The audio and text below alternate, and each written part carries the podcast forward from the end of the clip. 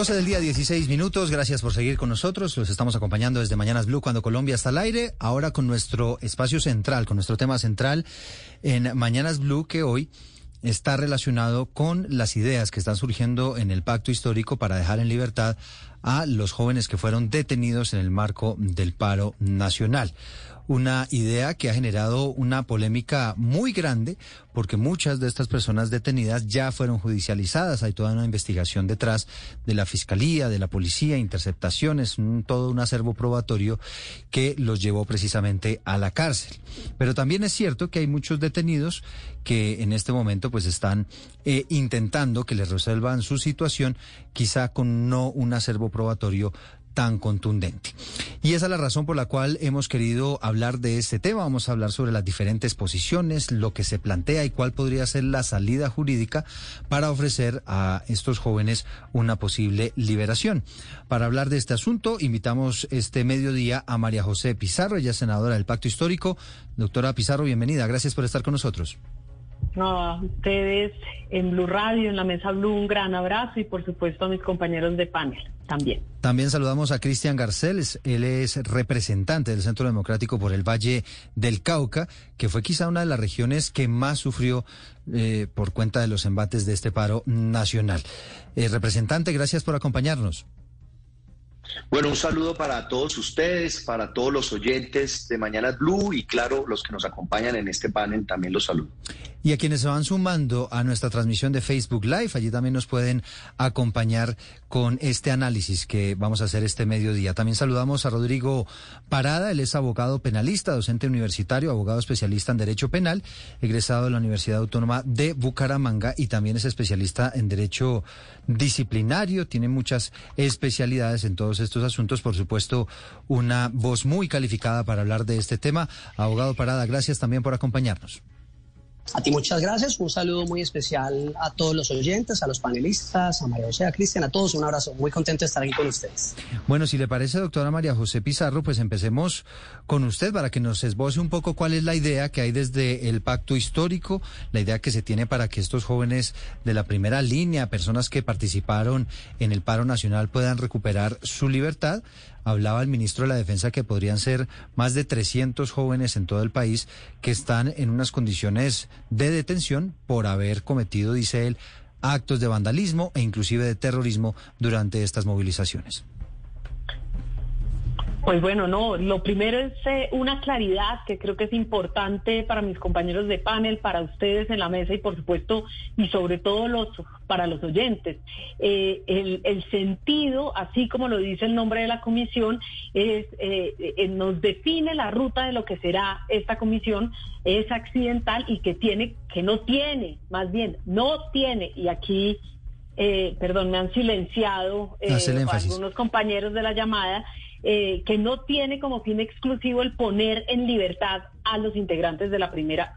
Perdóname, es que hay Mauricio Guerrero Ruiz, me silencia. No sé quién será. lo que pasa, doctora María José, es que ah, la estamos escuchando al aire en este momento en la llamada telefónica y no, no necesariamente en la llamada, es un tema más logístico, pero la estamos escuchando fuerte y claro, como dicen. pues bueno, como decía entonces, el fin exclusivo de la comisión no es poner en libertad a los integrantes de la primera línea, más bien tiene un espíritu muchísimo más amplio y busca realmente, en primer lugar, crear unos mecanismos de observación, de seguimiento al cumplimiento de las garantías constitucionales de los líderes y de las lideresas sociales que fueron detenidos de manera injusta y arbitraria eh, durante el estallido social, durante el paro nacional. Eh, y tiene unos objetivos que inmediatamente son absolutamente relevantes. Es decir, eh, a pesar de estos objetivos, hay unas medidas a mediano, eh, a corto y a largo plazo.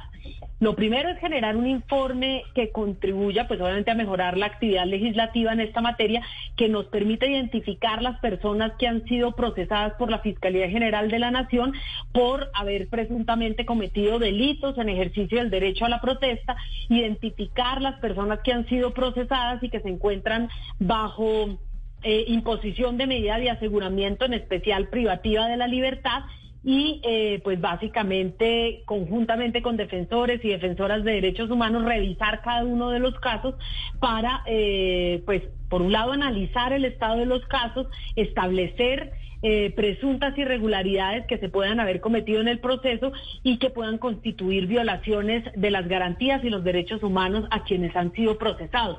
Esa es una medida a corto plazo.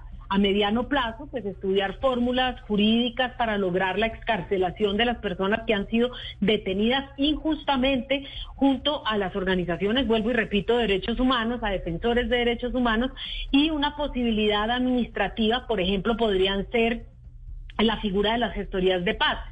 Eh, dentro de los proyectos de ley que van a cursar en el, en el Congreso de la República está, por ejemplo, la ley de regularización de la protesta.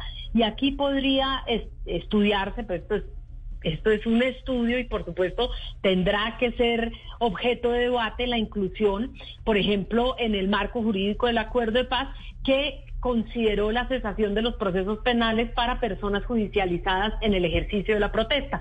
Vuelvo y repito, es un estudio que tendrá que realizarse y que por supuesto estará sujeto al debate en el Congreso, eh, en el Congreso de la República. Son protestas. Y finalmente lo que nosotros creemos es un, objetivo a largo plazo, es que nosotros podamos discutir eh, aspectos relacionados con lo que es una fallida política criminal del Estado colombiano, que va en contravía muchas veces de lo que ha dispuesto la Corte Constitucional, de los estándares que existen por la Convención Americana de Derechos Humanos y que eh, básicamente lo que ha hecho es crear cada vez más delitos, aumentar penas, en fin, eh, y no pues resocializar, eh, prevenir el delito. Eh, y generar toda una política que vaya y que contribuya a lo que nosotros hemos llamado una era de paz total y por lo tanto la reconciliación nacional. es decir, el uso penal como eh, el enemigo para transitar hacia una justicia restaurativa que es eh, pues obviamente parte de estos objetivos. Estoy de acuerdo con usted que para poder tener este debate pues hay que entender de manera adecuada cuál es el alcance de la propuesta. Y lo planteábamos así al principio del programa, basándonos un poco en las palabras que emitió el propio presidente electo Gustavo Petro el día de su posesión. Él dijo básicamente, le pido al fiscal general que deje en libertad a los jóvenes que han sido detenidos en el marco de las protestas sociales. Usted nos dice, hay casos de casos, hay unos que pueden estar detenidos injustamente, otros que no. ¿Cómo van a hacer esa selección? ¿Cómo van a saber quiénes sí están detenidos injustamente y quiénes no? ¿Y a quiénes el Estado les proporciona un abogado y a quiénes no? Pues bueno, lo primero por eso digo es que se tiene que hacer un estudio de casos. Tenemos que saber cuál es el número real de personas detenidas, en qué condiciones están detenidas, tienen o no tienen eh, abogados defensores, hablar con los abogados defensores, estudiar los casos para saber eh, en cuáles de ellos se pudieron presentar irregularidades en la detención, cuáles son las condiciones en las que se dio esa detención, etcétera, de manera que nosotros podamos, pues obviamente generar un estudio caso a caso, porque no podemos tampoco eh, bajo ninguna circunstancia y no es eh, y no es eh, el Congreso además quien tiene el mandato de juzgar eh, ni de investigar. Nosotros lo que podemos hacer es en el marco del derecho conjuntamente con organizaciones de derechos humanos, eh, con abogados defensores, con colectivos jurídicos, revisar los casos para saber el estado de los casos. De ahí en adelante, pues por supuesto tiene que ir una ruta diferenciada, porque si hay gente que ha sido detenida injustamente o de manera arbitraria o frente a la cual se le, digamos, tuvo o sufrió violaciones a los derechos humanos o no se le han garantizado todos los derechos en el marco mismo de la detención y del proceso, pues por supuesto esto tiene que analizar si tiene que denunciarse. Eh, pues obviamente, como bien dices tú, hay casos de casos, pero estamos hablando eh, de que tenemos que ir por un lado, respetando el derecho constitucional colombiano, respetando el marco legal colombiano y, por supuesto, la Convención Americana de Derechos Humanos. Y tiene que haber un estudio serio, no puede ser una comisión accidental, vuelvo y digo, que es lo que van a decir los muchas veces eh, contradictores o, bueno, en, un sentido a veces como quien lee solo los titulares. Es decir, se crea una comisión para sacar a los integrantes de la primera línea, de las primeras líneas de la cárcel. Pero, mire, senadora, no, le tiene preocupa. Que tiene que haber un estudio jurídico. No, le preocupa, senadora, que esa propuesta pueda, pueda terminar el Congreso suplantando las labores de la rama judicial, porque al final lo que van a hacer ustedes es definir qué casos, en dónde sí puede haber injusticias y en dónde no. No, para nada, porque lo que uno puede hacer es emitir eh, sencillamente un informe que podrá ser tenido en cuenta por eh, la justicia, pero nosotros ni juzgamos, ni sacamos a la gente de la cárcel, ni nos entrometemos en las decisiones de la justicia. Al contrario, esto, hemos sido y seremos respetuosos de las decisiones de la justicia, pero así como reconocemos que pueden haber personas que están encarceladas eh, obviamente por la comisión de delitos en el marco de la protesta eh, y que pueden haber que puede haber un sustento legal investigativo jurídico para ello pues también han personas que han sido detenidas injustamente. Recordemos que nosotros hicimos toda una serie de denuncias. Yo misma en medio del estallido social dije no publicaremos nada que no haya sido verificado pues por supuesto eh, tenemos que verificar y eso hace parte de nuestro compromiso en en y digo, no somos nosotros, hay organizaciones defensoras de derechos humanos, también hay colectivos de abogados, hay abogados defensores y defensores de oficio que tendrán que decirnos si efectivamente estas personas gozaron de todas las garantías durante el arresto, la detención, el proceso, etcétera, que es lo que se le tiene que garantizar y debería garantizársele, por supuesto, a cualquier persona que esté privada de la libertad. Hoy tenemos cárceles en unos estados de hacinamiento y en unas condiciones infrahumanas y jóvenes que, a lo mejor eh, más bien estaban participando en una protesta social, pues no pueden ir a alimentar una situación que es deplorable para quienes están en las cárceles, pero también para aquellas personas que estaban participando en una protesta y que a lo mejor fueron detenidos de manera arbitraria. Todas esas aristas tenemos que revisarlas porque se trata de justicia en nuestro país y la justicia no la impartimos nosotros, la justicia, pues hay unos órganos que imparten la justicia, nosotros podemos emitir recomendaciones y es parte del representar a los ciudadanos en nuestro país. Chalo. Senadora, y le agradezco pues este, este par de preguntas que, con, las que comenzamos este bloque, porque evidentemente es muy importante pues conocer el, el marco general que, que, es la propuesta del pacto histórico con relación a estos jóvenes que fueron detenidos en las protestas sociales. Me gustaría escuchar al representante Cristian Garcés un, una primera mirada de, de, de esta idea que se tiene desde el pacto histórico. ¿Cómo la ve la oposición, ustedes desde el Centro Democrático?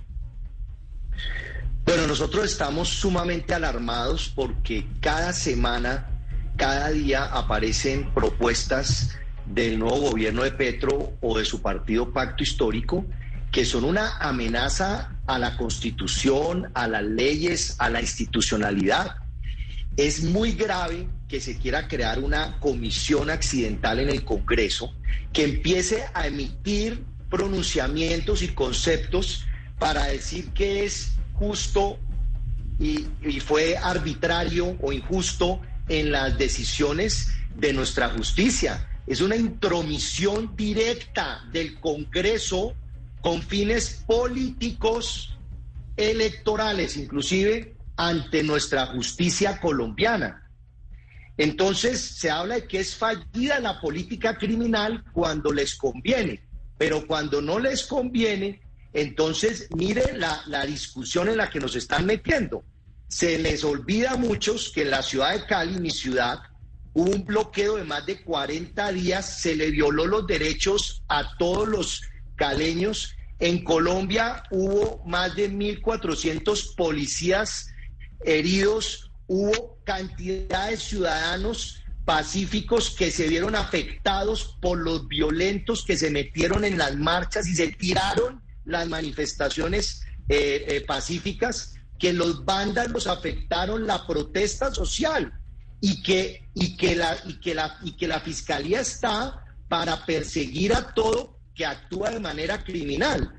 Y si tienen las pruebas, están los procesos legales, están los jueces atendiendo los casos, ¿cómo va a empezar el Congreso a emitir conceptos a su conveniencia, a su criterio, con estudios de casos, lo que se quiera, eh, sobre lo que debe o no hacer eh, la justicia. Ahí lo que van a terminar es desprestigiando a la institucionalidad como lo vienen haciendo desde lo que llamaron el estallido social, desde la oposición ácida y dura que le hicieron al gobierno de Duque. Se dedicaron a desprestigiar a nuestra policía. Los casos y las equivocaciones que claro que las hubo de la, de la policía, las llevaron a generalizarlas, sobre todo la fuerza pública. Ahora es contra los jueces, pero yo quiero dar aquí unos ejemplos. Entonces, ¿qué va a pasar, por ejemplo, con la fiscal en el Valle del Cauca que acusó a los de la primera línea de Andalucía y eh, Bugalagrande con pruebas que tenían relaciones con el narcotráfico? Están en la cárcel la fiscal le fue amenazada su familia, tuvo que retirarse del caso y se la llevaron inclusive al departamento del Valle del Cauca. Y entonces ahora el, Congreso va a emitir si esto está bien, si no está bien, si los de Andalucía y, y, la primera línea, son inocentes o son culpables. Esto que están creando, la verdad, me preocupa, me preocupa eh, la, pérdida de la división de poderes y me preocupa que se use el Congreso de esta manera. El, los bloqueos en Colombia nos costaron más de 6 billones de pesos. Se aumentó la pobreza, se aumentó el desempleo. Hubo muertos, muertos. En, en Cali, dos policías, uno de ellos cerca al monumento que ahora le quieren eh, declarar patrimonio de la nación. Eh, lo cogieron al policía y se lo, lo, lo, lo torturaron y lo tiraron al río Cauca. Entonces, aquí no estamos hablando de, que la justicia en Colombia no funciona. Hay en este momento más de 100 capturados por actos eh, en fragancia, o sea, los encontraron, hay las pruebas, los están los judicializaron, están acusados y les van a dar unas condenas y salen entonces los del pacto a buscar que haya impunidad. Pero ojo, no es solamente con este tema.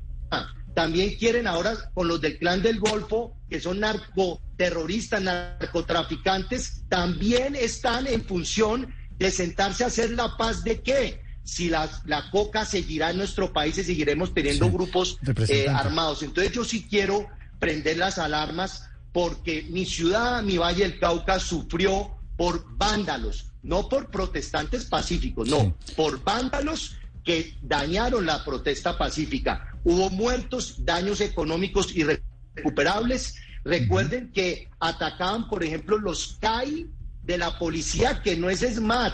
Aquí pudo haber masacres, porque esos policías decidieron poner en riesgo su vida, porque no podían usar, obviamente, las armas de dotación que tenían, porque se hubieran generado muertos de vándalos que atacaban los CAI.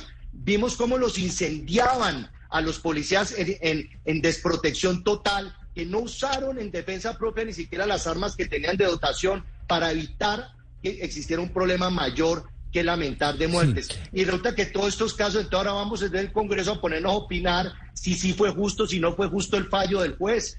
Yo sí hago un llamado con todo el respeto a la, a la senadora Pizarro a que no enredemos más la justicia en Colombia, que apoyemos a nuestros jueces, a nuestros fiscales y que obviamente está toda la legislación para proteger los derechos de los colombianos y hay todos los recursos que se dan en caso de que haya una justicia, pero el Congreso no está para intrometernos, para meternos en los temas de la justicia y enredar más este país. Va a ser este seguramente un debate pues muy álgido, ¿no? El que se va a dar en el marco del Congreso de la República con relación a este asunto. Planteó en las últimas horas el abogado Alirio Uribe la posibilidad inclusive de que la ley de sometimiento que va a presentar el, partido de gobierno. Eh, quizá la semana entrante y demás, pensando en eso que nos contaba el representante Garcés en el sometimiento de las bandas criminales, decía que eso eventualmente podría también ser una vía. Aquí quisiera eh, el abogado Rodrigo Parada que nos contara un poco cuál es ese marco legal, qué tan flexible es ese marco legal actualmente en Colombia para, para dejar en, en libertad no a todos, pero sí a algunos de los jóvenes que están detenidos por estas protestas y movilizaciones sociales?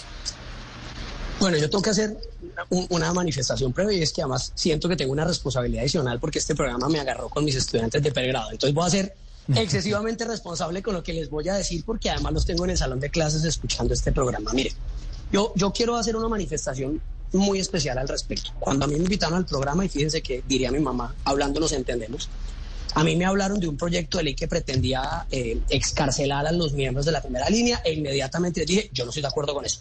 Pero cuando la senadora Pizarro empieza a hablar de su propuesta, fíjense que yo no estoy del todo en desacuerdo y les voy a contar qué es lo que yo veo acá. ella habla de dos situaciones, unas medidas a corto plazo y unas medidas a mediano plazo. Hay un tema muy sencillo. El Congreso de la República en general, aquí y en todos los países donde hay una democracia, tiene la posibilidad de crear comisiones accidentales para escuchar a todas las personas y saber qué es lo que está pasando, porque finalmente representan a una eh, comunidad importante que en este caso pues es todo el país. Básicamente ellos pueden tomar una verificación o hacer unas verificaciones para establecer si hay o no violación a garantías fundamentales. Y hay una situación muy sencilla y eso aquí de pronto sí creo que hay que moderar la situación. Mire, si hay personas que cometieron delitos, pues finalmente tendrán que responder. Y si hay personas que no cometieron delitos, para eso está la judicatura. Si algo ha mantenido a flote esta democracia ha sido la administración de justicia, nos guste o no, eh, existen unos jueces de control de garantías que toman decisiones. Aquí no es el fiscal general el que dispone la privación de la libertad. Yo entiendo el mensaje del presidente electo no como una obligación al fiscal general. Entiendo que estos, en, los ardores y en los caldores políticos a veces se toma como una sugerencia para que liberen a las personas. No, es simplemente una manifestación. Pero lo cierto es que la fiscalía puede solicitar una medida de aseguramiento y como pasen muchísimas oportunidades, lo tengo muy presente en Manizales, en alguna oportunidad privaron de la libertad 20 eh, muchachos y los tuvieron, quedaron en libertad. Los jueces de control de garantías están para eso. No hay necesidad de modificar la norma para absolutamente nada porque la norma es clara y es idónea al respecto. Entonces, si hay violaciones a garantías fundamentales, que claramente pueden haberlas porque en los sistemas judiciales existen muchos errores, pues para eso están los jueces. Y no me parece mal que las comisiones accidentales permitan evidenciar si efectivamente hay o no una anomalía. Eso está bien. Pero además me parece algo muy importante lo que plantea la, la, senadora en el mediano plazo y es en lo que tiene que ver con la ley de sometimiento. Mire, aquí hay que tener claro una situación. Tenemos una política criminal que no es una política criminal, es una criminal política. Tenemos un problema y es una declaratoria de estado, de estado inconstitucional de cosas en materia de política carcelaria. El hacinamiento en las cárceles supera el 200 y el 300% en algunos lugares. Las posibilidades de que exista una resocialización es nula.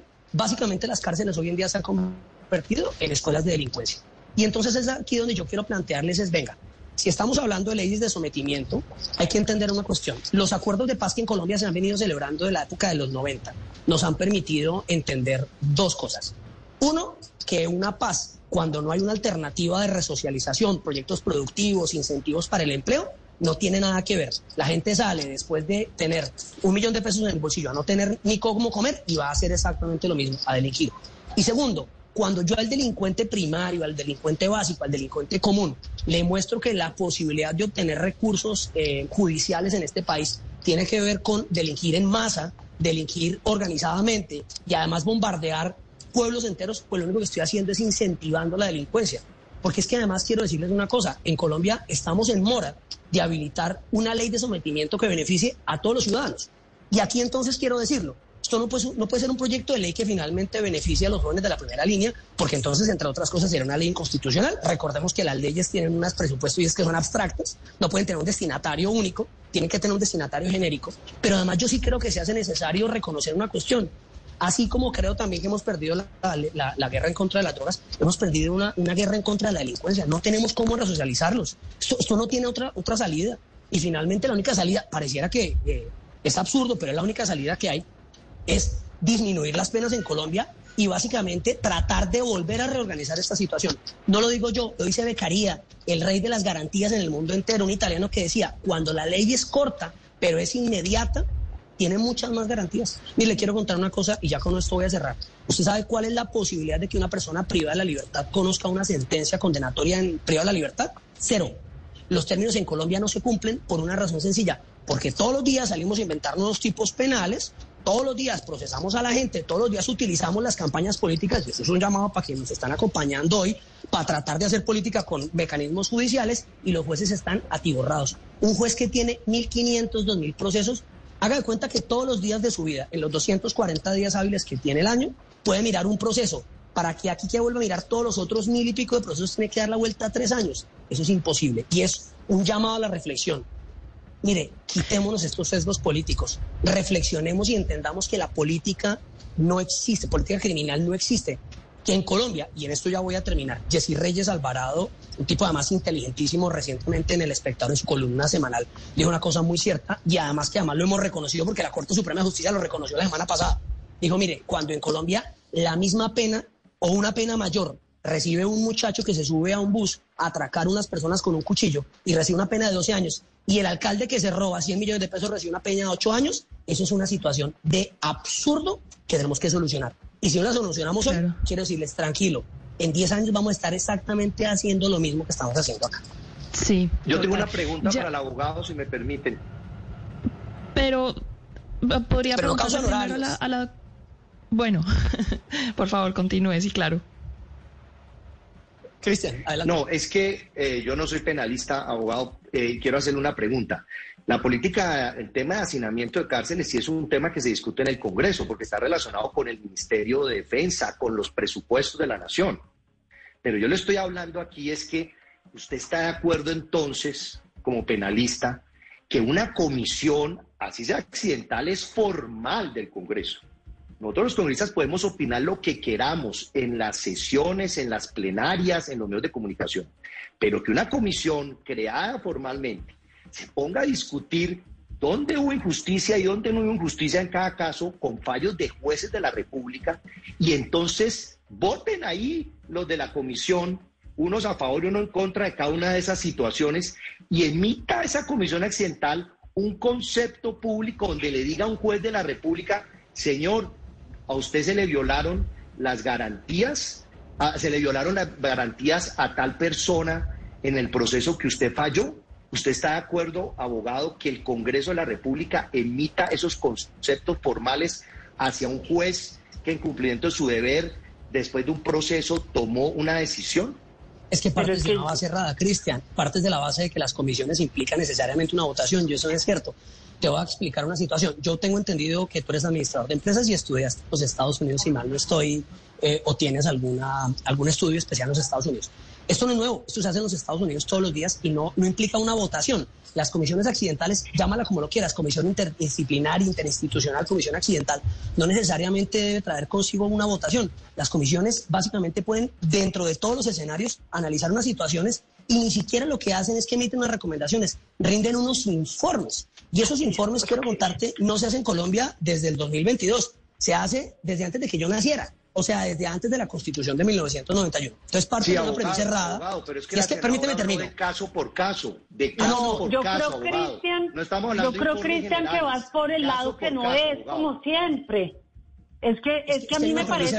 No, no, no. Ustedes siempre llevan las cosas por el lado que no es. Caso por caso. Óigame, abogado. Caso por caso caso por caso. Pero ustedes ya hablan de votar, ustedes ya hablan de, emitir, conceptos jurídicos, están hablando de una cosa que nada tiene que ver con la competencia de una comisión accidental. Estamos hablando de una comisión accidental que puede emitir informes que puede escuchar a los familiares de las personas detenidas, que puede, digamos, algo, es más, Cristian, yo te invito a que hagas parte de la comisión, entre otras, entre otras, para que escuches también digamos, lo que ha sucedido y además para que podamos traer, traer ahí casos de policías, por ejemplo, injustamente judicializados también. O sea, es que esto aquí no se trata de mirar solo un lado y el otro no. Aquí se trata de que podamos hacer un ejercicio serio, también porque nos compete como congresistas y representantes del pueblo colombiano. Y yo te invito a que lo hagas con un ánimo constructivo, pero uno lo que lo puede hacer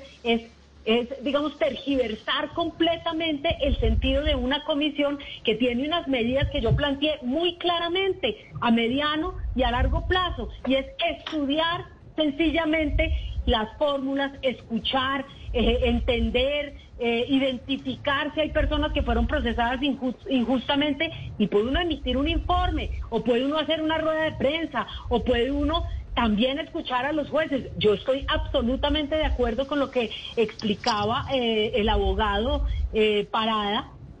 ¿En qué sentido? En que nosotros tenemos una política criminal fallida y un código penal que debe revisarse. Lo que tenemos es una situación absolutamente inhumana en cárceles con hacinamientos de más del 80% en algunas, donde la gente vive en unas condiciones eh, pues, absolutamente infrahumanas y donde tú vas a mm. llevar un montón de jóvenes a que salgan mejor de lo que entraron. van a salir mejor de lo que entraron. Esa es la política de resocialización. Mira, lo que la gente y en particular las juventudes se cansaron es de que la única respuesta a la crisis de hambre, a la crisis económica que se generó en el marco de la pandemia y que generó Duque por las medidas que tomó, fuera la represión violenta y la judicialización. Nosotros estamos planteando una respuesta completamente diferente, que parte precisamente por la resocialización y que por supuesto nos obligará a revisar una política criminal. Yo estoy de acuerdo, la invitación, creo que el objetivo final de, la comisión sería no, no, no, no nos hemos salido. Estamos hablando de que no es una ley solo para, para, para los, una ley una ley no puede salir y no puede ser solamente para sacar a los muchachos que participaron en el paro ni a los policías que fueron judicializados injustamente. Tiene que ser un marco legal que proteja los derechos. Y aquí no estamos hablando era de una ley. Estamos hablando de una comisión accidental. En el paro. Son, no son los muchachos que participaron en el paro son las personas que actuaron con vandalismo contra otros ciudadanos, contra bienes públicos y privados. Eso no es paro, y fue judicializada son vándalos. Es otra cosa, porque ustedes sí le ponen la etiqueta a la gente. Entonces, cualquier persona que haya participado en la movilización, que haya sido retenida y que haya sido judicializada injustamente, entonces es vándala. Mm. Y todo el mundo que piensa distinto a ustedes es vándalo. Yo entiendo, yo entiendo que este es un debate que genera que genera pues muchas, muchas inquietudes, muchas dudas. Evidentemente se está esbozando una idea y, esto genera un debate. Vamos a tratar, obviamente, de, poner todos los puntos de vista, digamos, de eso se trata, pero, pero si les parece, pues vamos, vamos debatiendo de a uno, vamos formulando las preguntas y vamos eh, resolviendo las, las inquietudes. Mariano, ¿usted tenía una inquietud? Eh, sí, senadora, mi inquietud es para usted. Acaban de decir, y también lo dijo el profesor Parada, que esto debería ser una comisión que no solamente consideren los casos de aquellos que participaron en las protestas, que ejercieron su derecho a la protesta, sino a prácticamente pues todos los que pueden estar detenidos injustamente. Pero eso no lo ese término, digámoslo así, no lo hemos escuchado por lo menos hasta el momento dentro de la propuesta que ustedes tienen.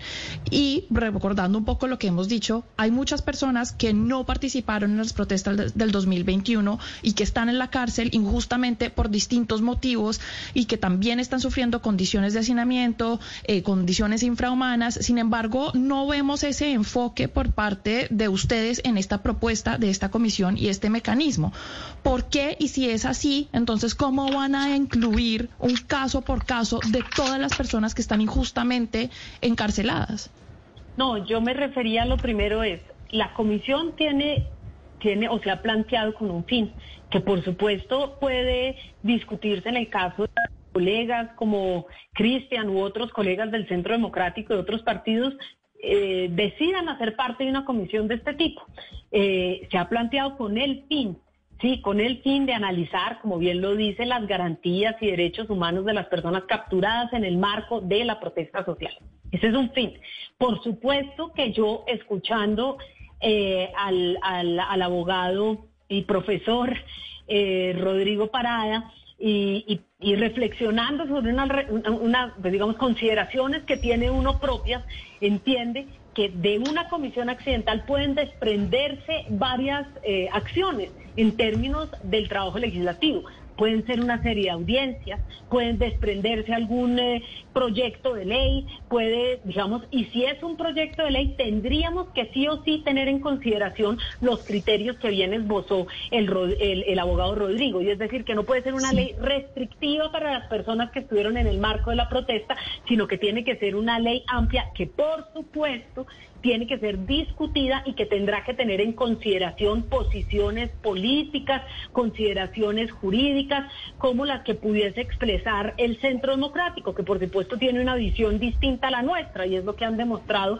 mientras han sido gobierno. Lo que sabemos todos y en lo que coincidimos todos es que estamos en un en, el, digamos en una crisis carcelaria, en una eh, vamos a decir sobre eh, eh, digamos, nuestros jueces y nuestros equipos investigativos están saturados. yo te voy a decir, eh, en un caso que nada tiene que ver con eso, el caso por el asesinato de mi padre, absolutamente detenido, porque están con sobreprocesos No puede avanzar la justicia, es decir, hay una congestión en la justicia y lo que queremos es avanzar y debemos revisar, yo, yo sí acojo completamente esa propuesta, es eh, no solamente el código penal, sino el marco político que nos lleva a que estemos en una situación que no permite bajo ninguna circunstancia que se descongestionen las cárceles, que avance la justicia y que cualquier persona sea procesada por absolutamente todo. Cada vez se crean más delitos, más condenas, se le quitan penas y todo esto lo único que nos genera es una congestión que padecen quienes están en las cárceles, familiares, que padecen los jueces y que en últimas padece la sociedad entera, incluida los miembros de la policía que tienen que estar deteniendo y deteniendo y deteniendo gente que sale por vencimiento de términos, eh, bueno, todas las circunstancias que el país conoce. Sí, pero lo cierto, lo cierto, y le pregunta al profesor Parada, lo cierto es que cuando el presidente electo, el doctor Gustavo Petro, habló en su discurso de, de triunfo, él habló fue de los eh, integrantes de la primera línea que tenían que estar en libertad. Él no habló de los policías. Él mencionó a los estudiantes de la primera línea que habían sido detenidos y por tanto le pedía al fiscal que los dejara en libertad. Entonces la pregunta mía, y a propósito de lo que está planteando ahora la doctora Pizarro, de la Comisión Accidental que le va a, va sugerir, va, se, va, a ocupar del tema de los, de los detenidos de la primera línea. Y ahora dice ella también que de los policías injustamente detenidos. El profesor Parada, usted debe tener muy clara esa historia porque usted es profesor y es catedrático. El principio fundamental del sistema democrático es la separación de poderes.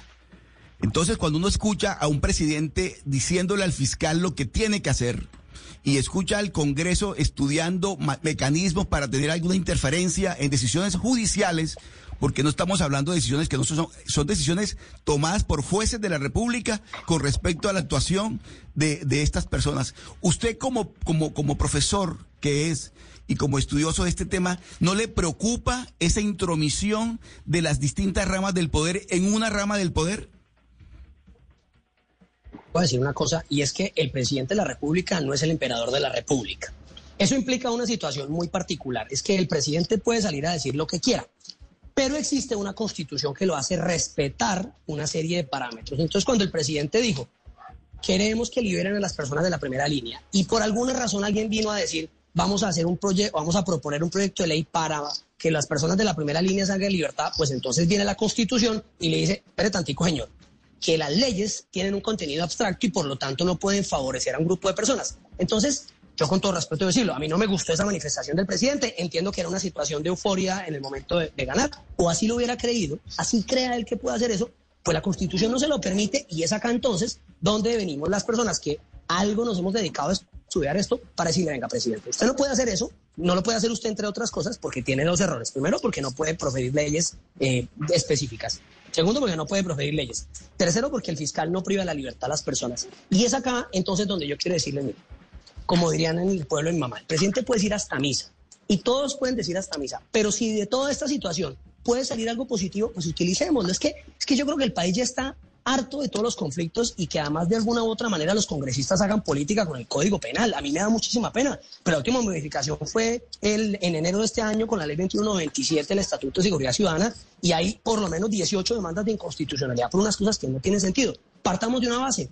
Yo me pregunto, ¿será que señor presidente, con todo respeto, y los congresistas ya empezaron a pensar en quiénes van a, a, a ser parte de la Comisión Asesora de Política Criminal? Es que les quiero contar una historia para que la historia también nos ayude a entenderlo. Cuando en Colombia se pretendió hacer política con los niños, pretendiendo decir que es que los niños, cuando habían delitos sexuales en contra de ellos, debía imponerse una cadena perpetua, quiero decirles, eso fue pura política.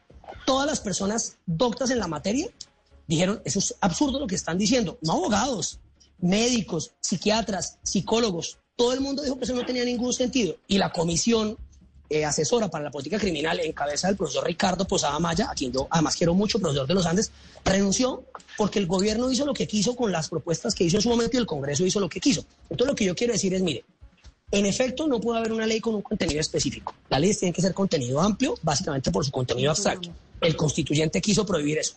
Y segundo, hay una situación muy particular.